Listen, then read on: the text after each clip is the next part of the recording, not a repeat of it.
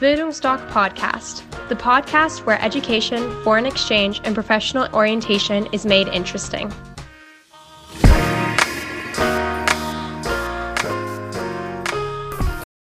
Willkommen zu einem neuen Podcast von Bildungsdoc. Ich bin Lea. Ich war ein Jahr in den USA und habe dort mein Austauschjahr gemacht. Und derzeit gehe ich in die 11. Klasse eines Gymnasiums und mache dort mein Abitur. Und nach der Schule würde ich auch voll gerne nochmal ins Ausland und habe da an Work and Travel gedacht. Und heute habe ich ein paar Fragen mitgebracht und mir dazu äh, Horst von der Bildungsdoc Academy aus Dresden eingeladen. Und ich würde sagen, wir tauchen auch direkt in das Thema ein und äh, fangen mit der ersten Frage an. Und zwar, was kann ich mir unter Work and Travel denn genau vorstellen und was bietet es für Möglichkeiten? Hallo, liebe Lea. Ich begrüße dich ganz herzlich zu unserem Podcast. Wir kennen uns ja schon durch die Beratung zu deinem Highschool-Jahr. Hallo, liebe Zuhörer. Ich freue mich, dass Sie wieder zahlreich vertreten sind, so hoffe ich zumindest. Zu deiner Frage, Work and Treffel ist für mich das geniale Programm nach dem Abi. Ein besseres Programm gibt's nicht. Es ist so wie ein Highschool-Jahr während der Schulzeit, da ist man 16, 17 und man ist zu jung, alleine mit dem Rucksack durchs Land zu reisen. Und da hat man den Anker Gastfamilie. Wenn man 18, 19 ist und sich vorstellen kann, endlich mal erwachsen zu werden, dann sollte man Work and Treffel machen. Weil Work and Treffel bedeutet, dass ich 24 Stunden am Tag, sieben Tage die Woche mein Leben selbst organisiere. Keiner sagt mir, was ich zu tun und zu lassen habe, was ja uns die meisten Abiturienten von zu Hause und von der Schule kennen. Ihr seid ja zum großen Teil fremdbestimmt. Was mich auch wundert, äh, dass so viele junge Menschen keinen Nebenjob mehr haben, fast keine Aufgaben mehr im Haushalt erledigen und auf einmal sind sie verpflichtet, ihre Wäsche selbst zu waschen, selbst für sich zu sorgen, einzukaufen, vor allen Dingen, was auch das Schöne beim Work and Treffel ist, alles, was euch später mal im Leben erwartet und was dann auch den Erfolg ausmacht, trainiert ihr beim Work and Treffel. Das sind Bewerbungsgespräche, Gehaltsverhandlungen, Jobsuche. Ihr werdet Empathie zu zahlreichen Kulturen entwickeln, also Menschenkenntnis, ganz, ganz wichtig heute in der globalisierten Welt. Die Arbeitnehmerkollektive werden immer internationaler, zum großen Teil ist die Firmensprache Englisch.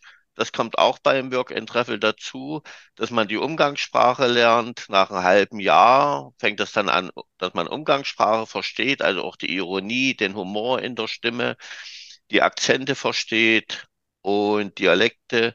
Und das ist das Schöne beim Work and Travel. Und Work and Travel sagt nichts anderes aus, als dass ich reise, die wunderschönsten Orte der Welt äh, bereisen kann. Allerdings nur in den Ländern, wo es ein Working Holiday Visum gibt. Dazu kommen wir ja dann sicherlich noch. Und ich mein Lebensunterhalt mit Arbeit verdiene, die ich verrichte. Ein wichtiger Hinweis für alle Zuhörer, auch für die Eltern, Work and Treffel ist nichts für Sparbuch. Das, was verdient wird, muss unter die Leute. Also Spaß haben, feiern, reisen. Und dann wird der Kopf frei und dann kann man über sich nachdenken. Also ich denke, man sieht auf jeden Fall, dass sich das Work and Travel ein ganzes Stück weit von dem Auslandsjahr zum Beispiel unterscheidet und dass man einfach noch viel selbstständiger wird und noch mehr dazu lernt ähm, und auch weiter an sich natürlich arbeitet. Und ähm, dann, was habe ich denn für Möglichkeiten, ähm, wenn ich Work and Travel machen möchte? In welche Länder kann ich gehen? was bietet sich jetzt vielleicht auch nach meinem Auslandsjahr an? Ähm, ich habe jetzt schon eine ganz gute Grundbasis mit dem Englisch. Ähm, könnte ich auch in ein spanischsprachiges Land gehen? Was ähm, empfehlst du? Also prinzipiell vielleicht auch nochmal zu den Work-in-Holiday-Visum, was mich berechtigt, legal in den Land jede Arbeit anzunehmen und dafür Lohn zu bekommen. Wenn ich dieses Work-in-Holiday-Visum nicht habe und in ein Land fliege, vielleicht mit Touristenvisum dort arbeite und erwischt werde, ist das Schwarzarbeit. Und da gibt es bestimmte Länder, USA, England, Kanada zum Beispiel, dass ich vielleicht auf eine Liste komme und ich darf nie wieder in das Land einreisen. Aber dieses Work-and-Holiday-Visum ist dafür da, dass man reist und jede Arbeit annehmen kann. Und das kann ich nur in bestimmten Ländern machen, wo es bilaterale Abkommen mit Deutschland gibt, dass die bekanntesten Länder sind, die wir auch empfehlen, zumindest für diejenigen, die noch nie ein Auslandsjahr gemacht haben, sind Kanada, Australien, Neuseeland, weil dort trifft sich die Work- and Traveler-Szene. So, und das sind alles Gleichgesinnte und da fällt die Eingliederung sehr, geht sehr schnell vonstatten und die Rückkehrer sagen, nach einem halben Tag, wo sie angekommen sind, hat man ja dann Infotag und so weiter, kommen wir noch dazu, haben sie gedacht, die kennen alle. So, und da gibt's wie gesagt, äh, Kanada, Australien, Neuseeland die bekanntesten. Dann gibt's in Südamerika noch Uruguay, Chile und Argentinien. Dann gibt's Israel und dann gibt's in Asien Hongkong, Taiwan, Singapur und Japan. In anderen Ländern kann man kein Work and Travel machen. Man muss auch eins verstehen, gerade bei Abiturienten, ihr habt ja null Berufserfahrung, ihr macht Aushilfsjobs. Aber darum geht's auch beim Work and Travel, dass man die Kulturen kennenlernt und dass man sich auf Weinbergen, Farm, Obstplantagen, was weiß ich, trifft, sich dort kennenlernt. In Afrika zum Beispiel ist es so, dass dort äh, eine hohe Arbeitslosenzahl ist. Dort sind viele also Jobs, wo Ungelernte arbeiten, also auch gerade auf Obstplantagen und so weiter. Und wenn dann in einer großen Zahl Work and Traveler kämen, würden die denn der Arbeit wegnehmen? Da gibt es soziale Unruhen und so weiter. Und das ist eben Hongkong, Taiwan, Singapur. Das sind eben Länder, die haben relativ wenig Bevölkerung, aber die sind gut situiert und die brauchen ganz einfach die Aushilfskräfte, weil äh, die wollen ja alle oder sind teilweise sehr gut gebildet und deshalb können sie das auffangen. Kanada zum Beispiel äh, lässt Deutschland oder gibt Deutschland jedes Jahr nur 4.500 Work-and-Holiday-Visa, weil sonst würden wahrscheinlich viel mehr in das Land einströmen. Aber nach Kanada kommen eben sehr viele und aus dem Grund ist das ein bisschen reglementiert. Und äh, das, wie gesagt, sind die Länder. Ein Hinweis vielleicht noch. Wir haben ja die EU, in der EU sind 27 Mitgliedstaaten. Großbritannien ist rausgefallen. Also ich kann in Großbritannien, also sprich England, äh, Schottland, kann ich kein Work and Travel mehr machen, äh, weil es ist ganz einfach verboten. Innerhalb der EU, also der 27 Mitgliedstaaten, kann ich, wenn ich 18 bin, meinen Personalausweis nehmen, durchstreife die Länder und kann jeden Job legal annehmen und mich dafür bezahlen lassen. Das ist die Arbeitnehmerfreizügigkeit. Die ist, wie gesagt, gesetzlich festgeschrieben. Wir raten davon ab, wer noch nie ein Auslandsjahr gemacht hat, durch Europa zu streifen. Ganz einfach aus dem Grund, da gibt es keine Organisation, da gibt es keine Work-and-Traveler-Szene. Man kennt sich nicht aus. Es gibt natürlich auch überall No-Go-Areas, die man nicht kennt. Ich kann an Ausbeuter geraten, ich kann vielleicht keinen Lohn bekommen es kümmert sich niemand um mich. Und äh, da kann es passieren, dass ich dann vielleicht abbreche und sage, ich komme wieder zurück. Wie gesagt, man kann Europa machen, aber mir, wenn man dort bestimmte Febel hat für bestimmte Länder, dann im letzten Drittel, wenn man sich eben zum Beispiel in Kanada, Australien, Neuseeland das Rüstzeug geholt hat, wird man dann nochmal durch Europa. Hm. Ja, also man merkt auf jeden Fall, dass da, wenn man auch weiter weggeht, viel Planung dahinter steckt. Und deshalb ist es ja auch sinnvoll, wie du schon meintest, wenn man äh, jemanden hat, der einen unterstützt. Und das macht ja dann in den meisten Fällen die Organisation. Ähm, wie fängt man denn am besten mit der Planung an? Ähm, hast du da einen Ratschlag? Die simpelste Variante ist bildungsdoc.de. Gibt es in der Navi-Leiste Kontakt. Da geht man drauf, da ist ein Kontaktfeld. Und dann schreibt man, ich muss weg ich will raus aus Deutschland. Ich bin zum Beispiel zwölfte Klasse, würde gerne Work and Travel machen oder ein Auslandsjahr. Wir beraten ja in der Stunde. Also wir machen immer eine Erstberatung, eine Stunde. Manche kommen an und sagen schon gezielt, ich will nach Neuseeland oder ich will Freiwilligenarbeit mit Work and Travel kombinieren oder ich habe das und das vor. Wie finanziere ich das? Wie sind die Abläufe? Was muss ich beachten? Und so weiter und so fort. Und äh, wir rufen dann an, vereinbaren einen Termin. Wer jetzt noch gar nichts weiß, wir empfehlen immer auch die Eltern mitzubringen, weil gerade wir sind ja hier in Sachsen, in Dresden und in Ostdeutschland ist es ganz einfach so, aufgrund der Geschichte, DDR und so weiter, haben viele Eltern dieses Auslandsjahr nie erlebt. Die wir jetzt an Eltern haben, sind so um die Wende, hätten sie das können machen, also 89, 90. Und da meinen sie, da hatten wir andere Probleme oder andere ja, Vorstellungen, als jetzt, dass wir an den Auslandsjahr gedacht hätten. Und dann sage ich immer, bringt die Eltern mit, weil für die Eltern ist es natürlich auch interessant zu wissen, wie sich so ein Auslandsjahr zusammenpuzzelt, wie das aufgestellt ist, wie die Finanzierung ist. Ich sage auch immer, hat den Vorteil, wenn er die Eltern mitbringt, dann klappt so mit der Sponsorentätigkeit, weil die sich natürlich mit ihren Kindern freuen. Ja, und dann sprechen wir alles durch, welche Möglichkeiten es gibt. Wir empfehlen das erste Auslandsjahr, wenn man jetzt noch nie im Ausland war. Du hast ja jetzt schon mal, wie du schon sagtest, USA gemacht. Dein Englisch ist perfekt. Äh, aber wer das noch nie gemacht hat, empfehlen wir das erste Auslandsjahr immer englischsprachig. Ganz einfach, weil es für eure Generation die zweite Muttersprache wird. Firmensprache wird Step by Step immer mehr englischsprachig, weil, wie gesagt, die ausländischen Fachkräfte die kommen nicht nach Deutschland, um Deutsch zu lernen, sondern die wollen ganz einfach arbeiten, Geld verdienen. Und die meisten lernen von Kindheit in ihren Ländern Englisch und da wird sich Englisch verständigt.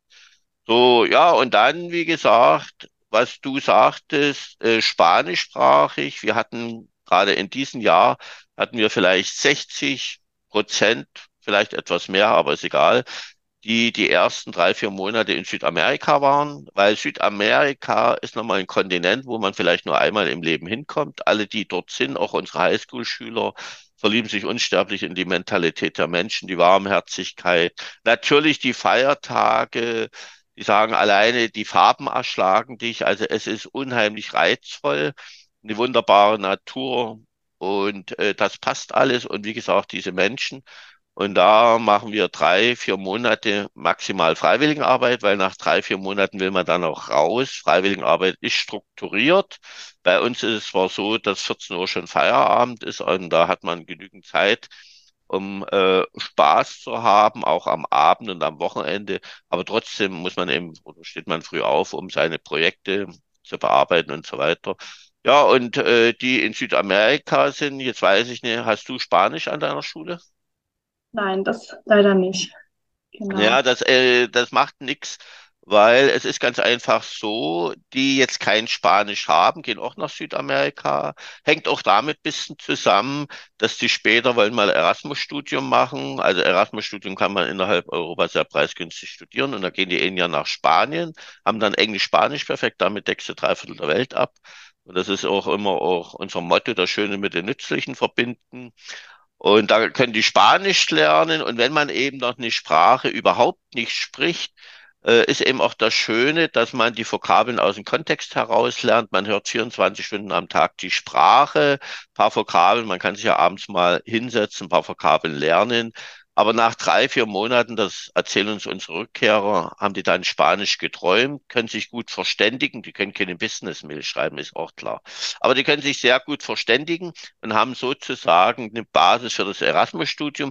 Und wenn sie das Erasmus-Studium nie machen, können sie sich trotzdem, wenn sie mal auf eine Geschäftsreise sind oder mit, ja, wenn sie Freundeskreise haben, können sie nach Spanien und sich in der Tapas-Bar ihre, ihr Zeug bestellen. Also das klappt dann wunderbar.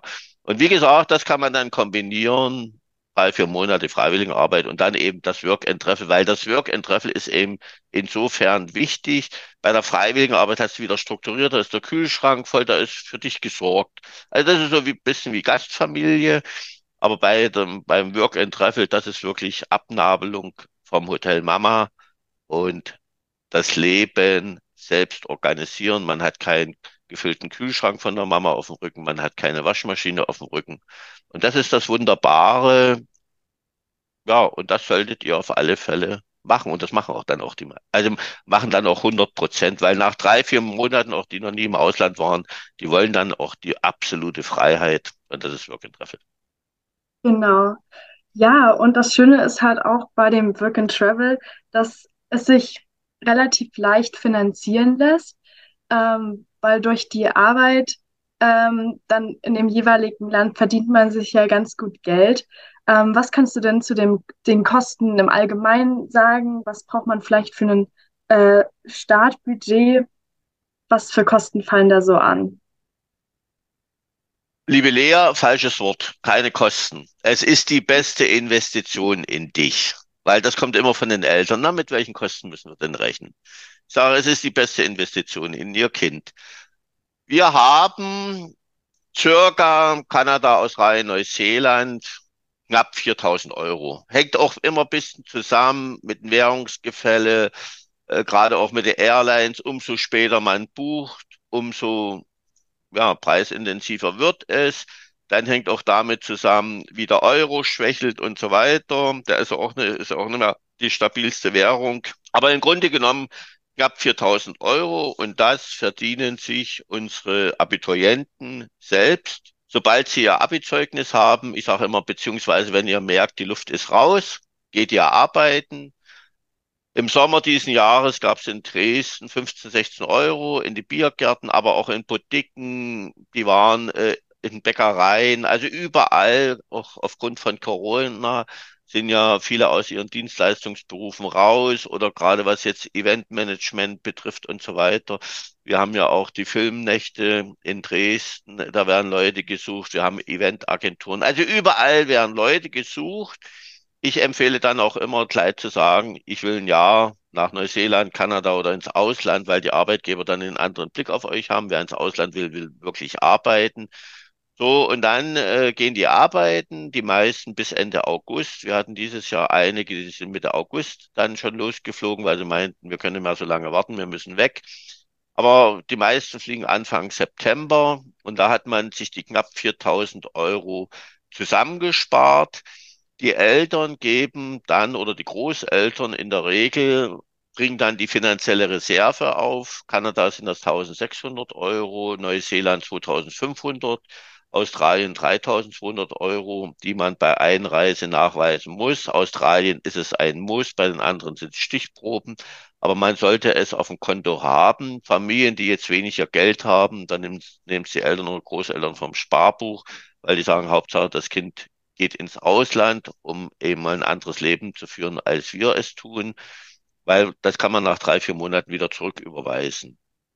Was ist in den knapp 4000 drin. Ich sage immer, das ist das rundrum sorglos Paket, wo ihr ganz entspannt könnt ins Flugzeug steigen. Es kommt ja auch dazu, dass gerade auch die Vorbereitungsphase, das sind ja noch eure Abi-Prüfungen und so weiter, also wo ihr euch keine Gedanken machen müsst. Es ist, äh, es nennt sich Ultimate-Paket, äh, da ist drin Hin- und Rückflug. Also ihr bestimmt selbst, wann ihr abfliegen wollt. Das macht ihr immer selbst. Dann ist eine, ich sage immer, betreute Woche. In Neuseeland heißt Kiwi-Woche, in Kanada Grizzly-Woche, in Australien Aussie-Woche.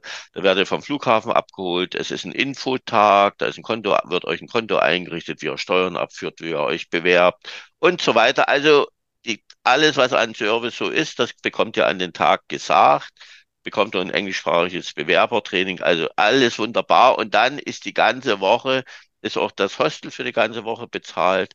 Und dann ist die ganze Woche Halligalli, Spaß ohne Ende. Es ist ja immer schön am Meer in der Regel. Und na, in, in Kanada ist es Vancouver, Toronto. In Neuseeland ist es Auckland, wo man hinfliegt. In Australien ist es Brisbane, Melbourne, Sydney und vierte Stadt fällt mir nicht ein. Egal. Dort fliegt man hin, dort wird man, wie gesagt, abgeholt. Dann hat, ist man im Hostel und da ist die ganze Woche, habt ihr Ansprechpartner. Gerade wenn man in einem fremden Land ist, fallen ja in der ersten Woche die meisten Fragen ein. Kann man alle Fragen stellen. Und wie gesagt, es entstehen erste Freundschaften, weil ihr seid unter Gleichgesinnten. Alle wollen was erleben, alle haben Spaß. Und da ist eben, wie gesagt, abends Party, Barbecue, tagsüber schön am Meer, bisschen Surfen, Wasserspiele, abends Cocktail schlürfen im Tower und so weiter und so fort. Haben wir auch schöne Videos, die wir dann unseren Teilnehmern schicken. Und dann ist der Spaßfaktor garantiert. Und dann nach der Woche empfehlen wir sofort rausgehen, arbeiten. Und das machen auch die meisten. Und so nach zwei Monaten ungefähr hat man den Work-and-Travel-Rhythmus drin wo man dann weiß, was man für die Lebenshaltungskosten braucht und so weiter. Und dann überlegt man sich, wo will ich hinreisen, welche Länder will ich besuchen und so weiter. Ja, nein, ich finde es sehr schön, dass man am Anfang noch ein bisschen an die Hand genommen wird, weil das ist ja schon eine große Umstellung. Ähm, Kann ich noch einen Hinweis geben? Das ist für die Abiturienten, spielt das nicht so eine große Rolle, ist aber ganz wichtig für die Eltern. Die Frage kommt immer, in den knapp 4000 ist ein Versicherungspaket drin. Also ihr seid im Ausland Privatpatient sehr gut versichert und äh, das beruhigt dann auch immer. Wir hatten noch nie irgendeinen Work-and-Traveler, der sich beim Surfen hat die Schulter ausgekugelt. Wir hatten noch nie jemanden im Krankenhaus. Aber wenn was passiert, seid ihr sehr gut versichert und das ist in den knapp 4000 mit drin. Sorry, aber das musste ich schnell nochmal einwerfen. okay. Ja, also ich finde das, wie gesagt, sehr schön, dass man am Anfang noch diese Unterstützung hat und dann auch erstmal ankommen kann, weil das ja doch nochmal ein großer Unterschied ist ähm, zu Deutschland und zu dem Leben hier. Und ja, wie du schon meintest, man muss dann nach einer Woche rausgehen und sich die Jobs selber suchen. Und wie findet man denn zum Beispiel Jobs? Ähm, was hat man da für Anlaufstellen? Und gibt die Organisation einen da auch eine Hilfestellung? Also prinzipiell ist es so, man bekommt an den Infotag Zugangsdaten zur Jobdatenbank und da sind die ganzen Work-and-Traveler-Jobs drauf. Also gerade Kanada, Australien, Neuseeland, über die drei Länder sprechen wir. Äh, woanders, wie gesagt, gibt es auch keine Organisation. Deshalb, wie gesagt, die noch nie im Ausland waren, diese drei Länder. Und vor allen Dingen, es trifft sich eben auch dort die Welt zum Netzwerkaufbau. So, und äh, da bekommt man Zugangsdaten zu der Jobdatenbank. Und es ist auch in Australien, Neuseeland ist es ja so, die haben wenig Bevölkerung, haben aber riesen Plantagen, Obstplantagen, Farmen. Jetzt ist die ganze Tourismusbranche, Eventbranche angesprungen. Neuseeland, Australien sind ja ganz beliebte äh, Tourismusländer. Und überall fehlen Servicekräfte, weil die hatten ja auch drei Jahre knallharten Lockdown. Und unsere Rückkehrer sagen, egal, gerade auch Neuseeland, Auckland, die sagten, egal wo du in Auckland lang gehst, überall Cafés, äh, Gaststätten, Hotels, überall hängen weiße Zettelhausen, äh, dass sie eben Leute suchen. In Hostels, wo du übernachtest, gibt's die schwarzen Bretter, da hängen überall Jobs. Man hat natürlich auch äh, diese Jobdatenbank, dass man, wenn man jetzt durch das Land reist, weil Work and Travel ist durchs Land reisen, man hält sich auch nie länger in Großstädten auf, sondern man will ja Land und Leute kennenlernen. Und äh, wenn man durch das Land reist, es ist auch eine Erfahrung nach zwei Monaten ungefähr, wenn man weiß, wie man sich um einen Job bewirbt, wie man das Gehalt verhandelt, äh, wie man die Übernachtung findet und so weiter. Äh, dann ist es meistens so, dann sind die in ihrer Clique oder mit der allerbesten Freundin oder allerbesten Freund unterwegs. Und wenn sie dann eben viel gefeiert haben oder von Reisen aus anderen Ländern zurückkommen und die merken, mein Kontostand geht gegen Null, dann klingeln die eben. Ja, weil die haben dann auch keine Angst mehr, sich vorzustellen und dann sagen die, wie sieht's denn aus, habt ihr einen Job? Äh, ich bin Work and Traveler und dann sagen die, ja, haben wir. In der Regel klappt das immer und dann passt das. Aber wie gesagt, äh, die Shops sind zahlreich, haben wir welche, die ziehen mit dem Zirkus mit. Also es, ja, man kann sich so vorstellen, alles, was in, in Deutschland an Aushilfsjobs gibt, gibt's genauso in Australien, Neuseeland und ja. Es kommt immer darauf an, wo man gerade ist. Manche bleiben dann auch auf einer Farm hängen, weil die sich mit der Farmerfamilie sehr gut verstehen, also die jetzt noch nie ein Highschool-Jahr gemacht haben, die das Leben in der Gastfamilie nicht kennen. Dann bleiben die auf der Farm, lernst reiten und so weiter. Also du entscheidest jeden Tag, wie du leben möchtest. Genau, also ich sehe auf jeden Fall, dass es sehr einfach ist, sich Jobs zu suchen und dass es da ein großes Angebot ist, was ja auch schon mal sehr beruhigend ist. Ähm, ja, apropos Reisen, wie sieht es denn mit dem Transport aus? Ähm, ich habe jetzt zum Beispiel schon meinen Führerschein. Ähm, könnte ich mir dann, äh, also gilt der dann dort auch und könnte ich mir dann auch dort zum Beispiel ein Auto kaufen oder sagst du, das empfiehlt sich nicht? Ähm, und lieber mit dem Inlandsverkehr zu reisen? Genau, Also was? Prinzipiell ist es so, wenn du, äh, die meisten haben ja einen Führerschein. Also man, ich möchte auch nochmal eins sagen, man braucht zum Work and Travel keinen Führerschein, weil es gibt Organisationen, die sagen immer, beim Work and Travel brauchst du einen Führerschein. Äh, das stimmt so nicht. Du brauchst keinen Führerschein. Wenn du einen Führerschein hast, dann bitte den internationalen Führerschein beantragen. Das brauchst du später so und so mal, wenn du Urlaub machst und so weiter und Mietwagen im Ausland fahren willst, brauchst du einen internationalen Führerschein. Also wenn es außerhalb der EU ist, immer dazu. Weil das sind, innerhalb der EU gibt es Sonderregeln. So, da beantragt man den internationalen Führerschein, 20 Euro so ungefähr. Man nimmt im, also man muss auch den Deutschen mitnehmen, wenn man kontrolliert wird, will, will man den internationalen und den deutschen Führerschein sehen. Und was den Autokauf betrifft, da gibt es am Infotag auch nochmal Informationen. Ihr bekommt auch im Vorfeld nochmal Informationsmaterial von unserer Organisation. Beim Autokauf sollte man einiges beachten. Gerade Australien, Neuseeland hat die Besonderheit, dass wenn man dort von privat ein Auto kauft, auch von Work and Trefflern, und die haben noch offene Bußgeldbescheide oder Strafbefehle, übernimmt man die mit. Und dann kann es auch teilweise ein böses Erwachen geben, weil dann weiß man, für was man die ersten Monate arbeitet, um das eben dann einzulösen. Das sind ganz einfach Gesetze, aber darauf wird ja am Infotag nochmal hingewiesen. Und grundsätzlich ist es so, empfehlen wir, aber ich denke auch mal, das ist logisch, wenn man ankommt in ein Land, kauft man als erstes ein Auto, weil da freut sich nur einer und das ist der Verkäufer. Weil man muss ja erstmal sehen, äh, welche Preise gibt es. gibt Gegenden in den Ländern, die sind ja nun sehr groß. Es gibt Gegenden, da gibt es ein Überangebot an Autos, da sind die Preise günstig. Es gibt Gegenden, wo es wenig Auto gibt. Äh, und da sind die Preise natürlich hoch. So, und dort verkauft man natürlich dann wieder sein Auto. Das sind alles so Sachen, das kriegt ihr gesagt. Und es ist auch so, wenn ihr jetzt im Hostel seid oder ihr trefft euch am Waschsalon, weil ihr ab und zu auch eure Wäsche waschen müsst und die kommen dann mit ihren Caravans, mit ihren Autos, dann wird auch gefragt, wie sieht's aus, Lea? Wie bist du unterwegs? Wenn man sich sympathisch findet, und das ist ja immer unter Work and Trefflern, wie sieht's aus? Und du sagst du, nein, ich, Auto hab ich nicht und hast du Bock bei uns mitzufahren? Weil die Work and wollen sich auch immer die Kosten teilen. Also, dass du auch mal einen Benzintank füllst. Und das ist ja auch wunderbar. Ja, es ist genauso. Meine Schwiegertochter Laura, Engländerin, hat Work and Travel Australien gemacht.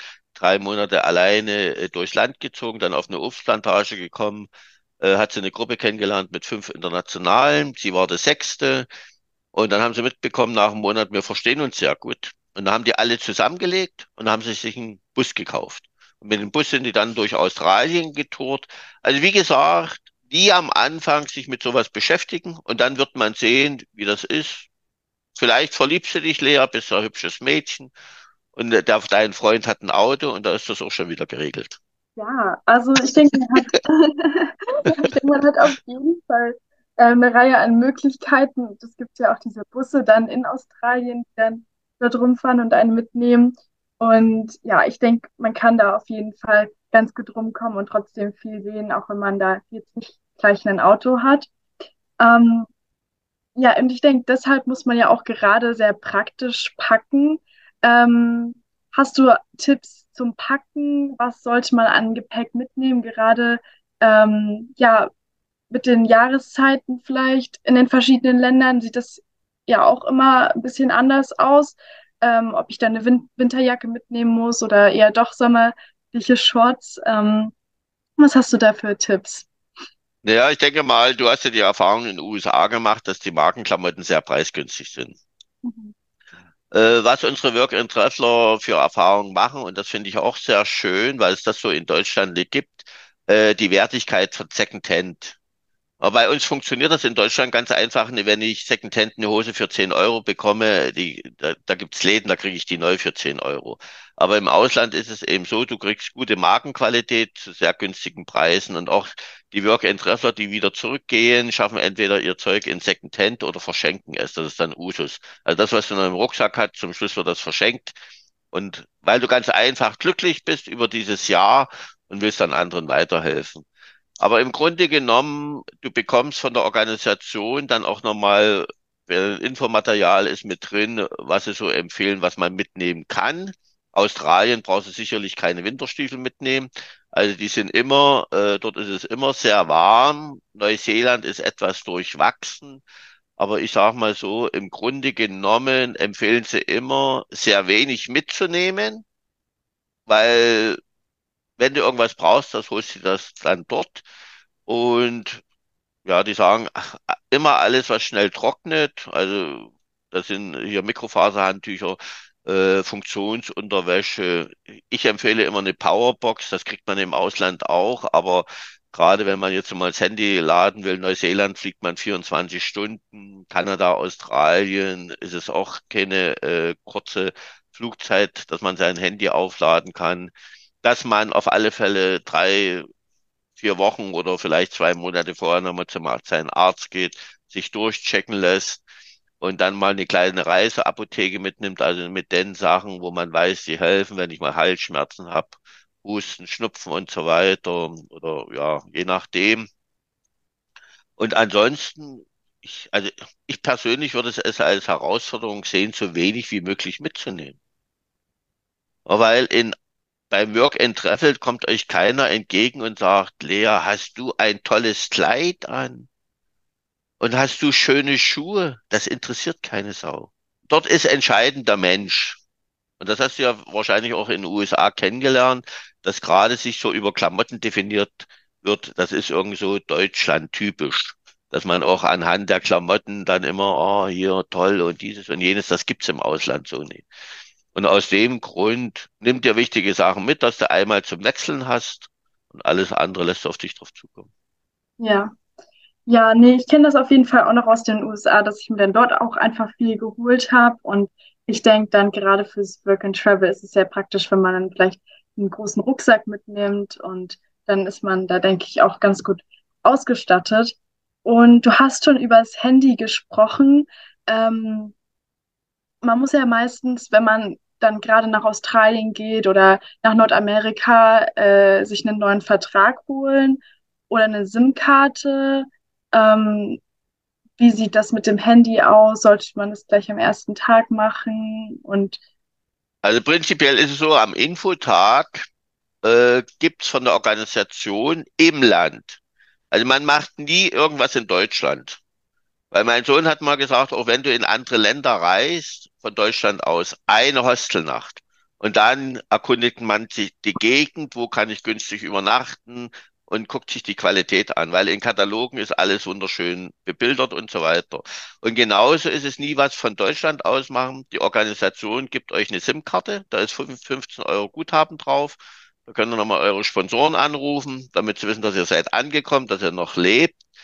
Und äh, ja, das Handy mitnehmen, die Erfahrung, die ich jetzt gemacht habe, weil ich hatte mich gewundert, dass viele noch ihre alte Handynummern haben, also bevor sie sind abgereist, man kann jetzt, äh, das würde ich auf alle Fälle empfehlen, dass man sich mal seinen Vertrag anguckt und dann zum Anbieter geht oder in den Laden geht und sagt, hier, ich habe einen Vertrag, ich gehe jetzt ein Jahr ins Land X, äh, kündigen oder stilllegen.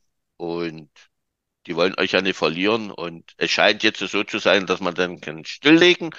Und wenn er wiederkommt, aktiviert er wieder den Vertrag.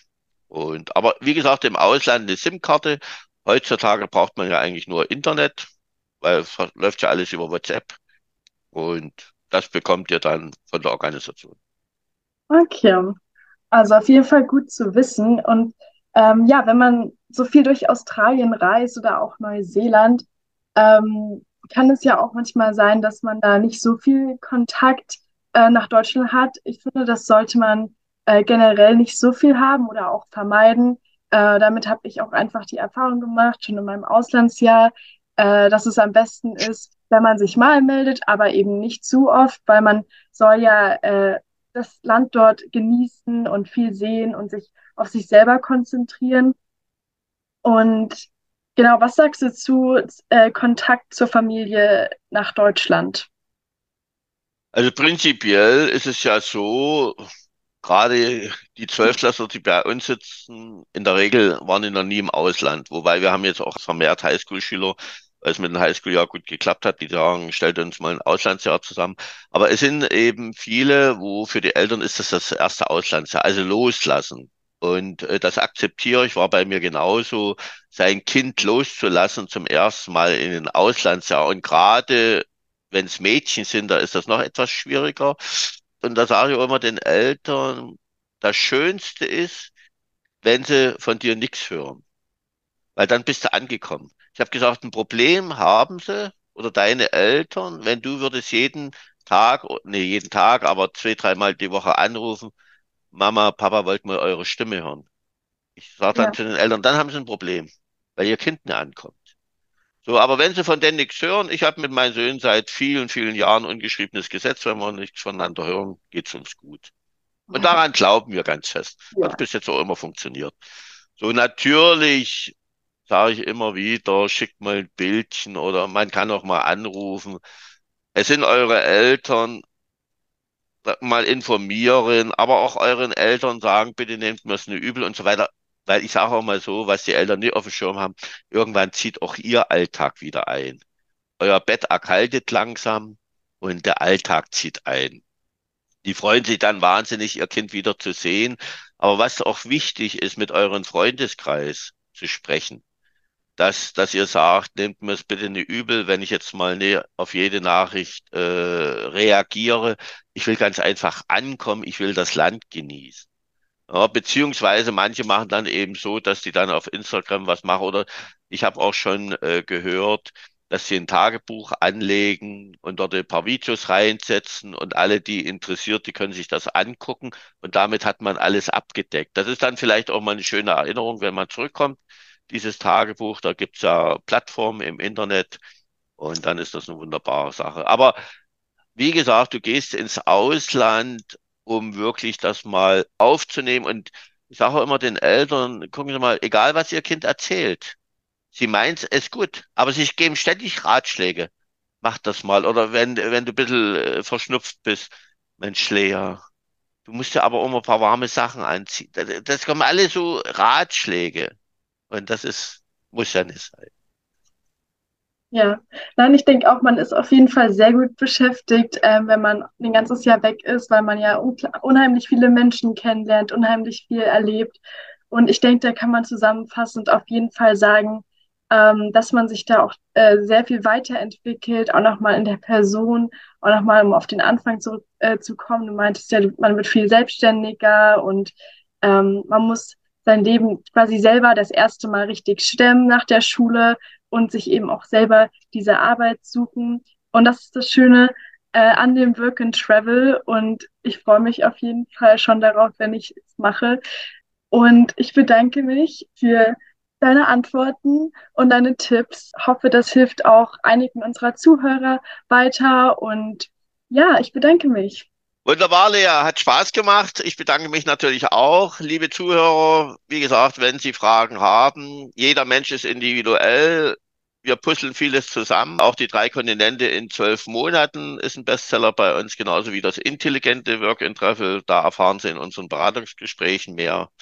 Kommen Sie ganz einfach vorbei und Lea, ich freue mich, wenn wir dich begleiten dürfen. Hat mich gefreut. Tschüssi. No, Tschüss. ciao. Ciao.